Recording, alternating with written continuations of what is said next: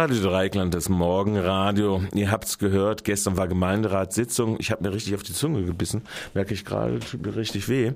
Ähm, wir fangen ein bisschen mit dem Thema an, was auch auf dieser Gemeinderatssitzung verhandelt wurde. Es wurde sehr erstaunlich viel äh, in dieser fünfstündigen Sitzung ja durchgewunken. Äh, ein Thema äh, dieser Gemeinderatssitzung war tatsächlich auch die Kultur, überraschenderweise. Es ging nämlich los mit dem Orchester.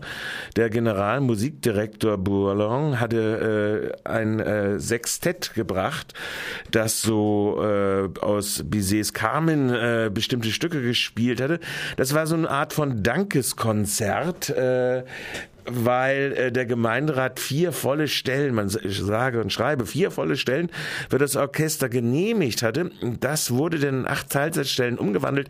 Sechs davon mit Orchestermusikern, eine für die äh, medienpädagogische Arbeit des Orchesters und eine weitere, wo immer wieder Praktikanten draufrücken können, also diese äh, Stellenbesetzung. Und der ähm, Generalmusikdirektor hat dann auch gesagt, er hat dieses Dankeskonzert hauptsächlich deshalb äh, organisiert, weil sie ja jetzt mit ihrer Orchesterbesetzung von 70 äh, Orchestermusikern äh, durchaus auch mal rankommen wollen an die Sollstärke von 81. Also insofern kann man da noch weitere Konzerte erwarten, vorausgesetzt in den nächsten Doppelhaushalten wird der Gemeinderat auch die Orchesterstärke ein bisschen aufstocken. Sonst allerdings wird es zu nichts kommen. Also Sport und Kultur war praktisch das prägende Thema. Die ganzen Baurechte, die sonst noch beschlossen worden sind, wurden im äh, Alsgalopp äh, durchgemacht.